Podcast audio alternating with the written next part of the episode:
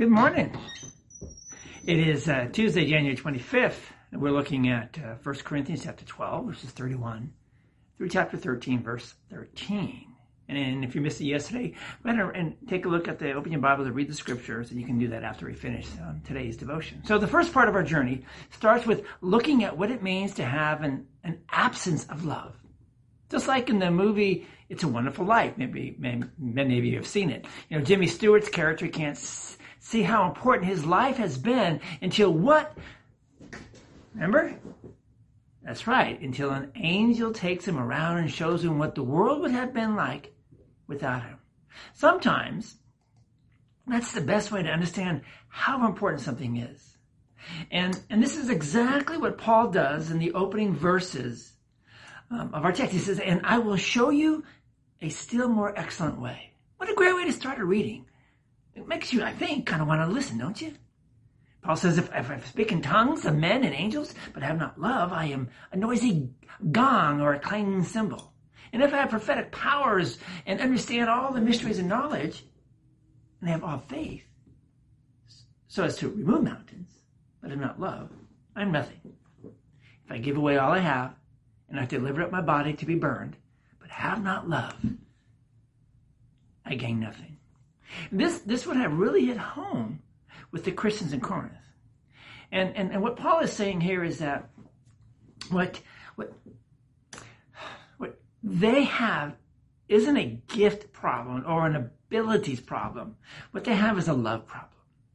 They think they are loving one another, but when the light of Christ's love is shed on the situation, another reality comes to bear. In chapters 1 through 4, we see that there, there are serious factions and divisions within the church, not the mark of love. In chapters 5 and 6, we learn that the Christians in Corinth think that they are being loving by not confronting some very serious sins among the brothers and the sisters in Christ. Again, not the mark of true love. And although even today people try to pull that, don't, don't they? They say, hey, don't talk to me about my sin. That's not nice. That's not loving. That's not love. If your friend is about to run a red light, you would say, hey, stop, so they don't get hurt, right?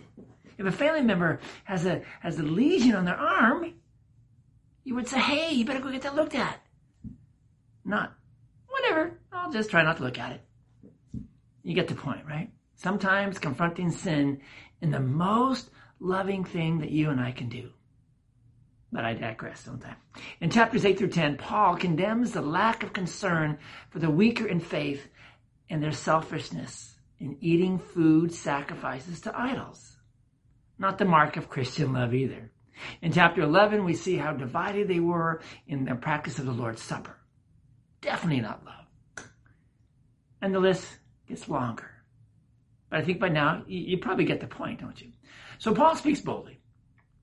You have so many gifts. You have been so blessed with so much. But if you don't have love for one another, none of it matters.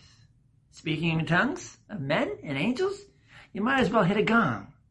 If you have all power and understanding and amazing faith, you really don't have anything that's worth anything if you don't start with love.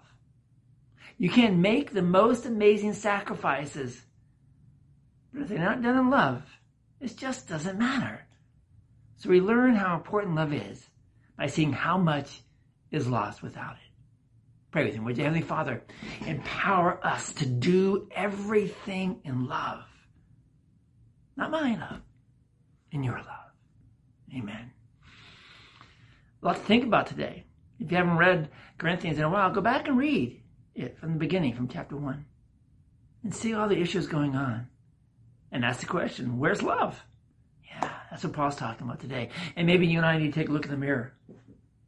Wow, where's the love I show? So today, let's make it a point. Let's go out and show some love. Go in peace, serve the Lord. We'll see you all tomorrow. God bless.